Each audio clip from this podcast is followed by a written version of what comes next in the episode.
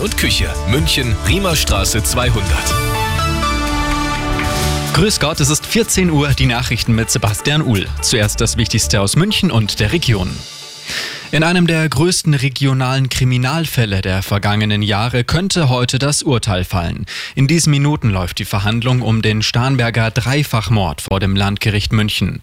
Arabella Lokalreporterin Sonja Hahn. Das Mammutverfahren läuft seit knapp eineinhalb Jahren. Der 22-jährige Angeklagte soll einen Freund und dessen Eltern in einer Villa in Starnberg erschossen haben. Sein Anwalt hat jetzt zwölf Jahre Jugendstrafe gefordert. In seinem letzten Wort hat sich der Täter bei den Hinterbliebenen der Opfer entschuldigt. Sobald das Urteil steht, hören Sie es gleich bei Arabella München.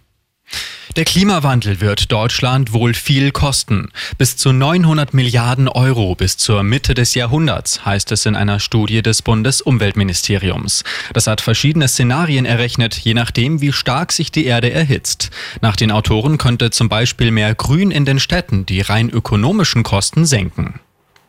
Es gibt mehr Insolvenzen in Bayern. Fast 2000 Unternehmen mussten vergangenes Jahr Insolvenz anmelden. Das teilt das Landesamt für Statistik mit. Das sind demnach gut 150 Unternehmen mehr als noch im Jahr davor. Gut 14.000 Arbeitnehmer in Bayern waren von den Insolvenzen betroffen. Und das ist sonst noch los in München und der Region.